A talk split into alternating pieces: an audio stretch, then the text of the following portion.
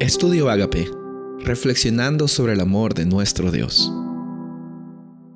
El título de hoy es La palabra viva de Dios y el Espíritu Santo. Filipenses 2:13. Porque Dios es el que en vosotros produce así el querer como el hacer por su buena voluntad.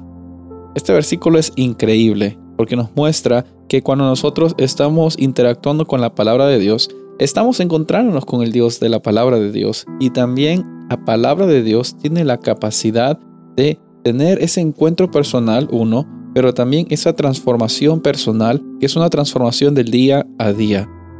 Dios produce en nosotros tanto el querer como el hacer por su buena voluntad.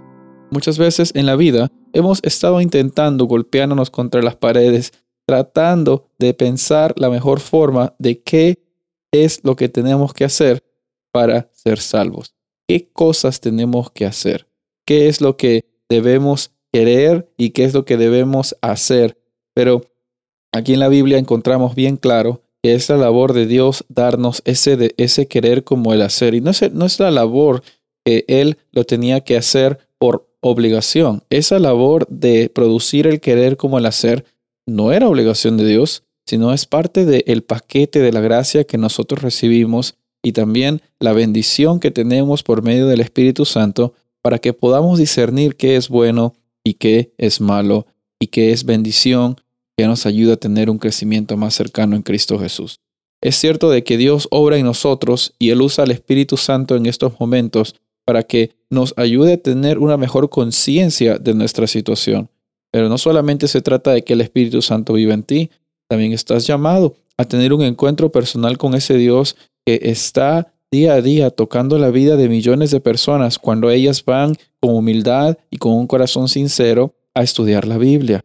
El Espíritu Santo nos va a dar la mejor guía para que no solamente nosotros sepamos de la palabra de Dios, sino que también seamos guiados y seamos transformados en cada momento.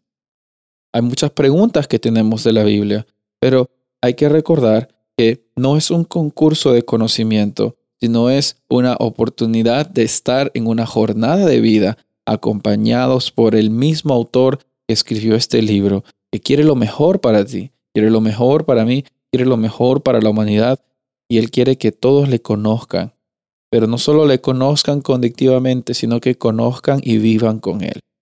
En esta ocasión es un llamado muy importante el que vamos a hacer, porque estamos tratando de invitar a las personas a que tengan a la Biblia como el centro de sus vidas, pero en el centro de sus vidas también se encuentre la persona de Cristo Jesús. La única forma en la cual nosotros vamos a poder discernir las cosas espirituales y las cosas de nuestro día a día es teniendo al que nos creó, que es Dios, de nuestro lado y teniendo su presencia acompañándonos en cada momento. Es importante, ya lo hemos visto en unos días atrás, y es importante tener humildad es necesario tener honestidad y decirle a Dios realmente quién somos y tal y como somos, presentarnos ante Él. Yo estoy muy seguro, estoy más que seguro porque la Biblia lo declara, de que Él no te va a rechazar.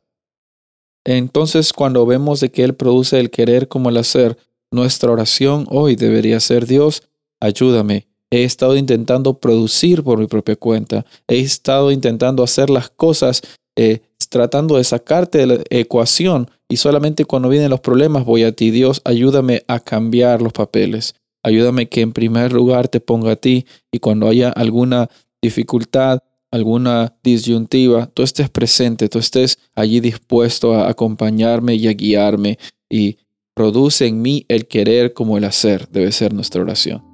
Espero de que hoy día sea una oportunidad en la cual el Espíritu Santo te guíe en ese estudio de la Biblia que vas a tener o que ya has tenido y que te acompañe para que esas palabras no solo sean palabras que tú lees, sino sean alimento que fortalezca tu vida un paso a la vez. Soy el pastor Rubén Casabona y deseo que tengas un día bendecido.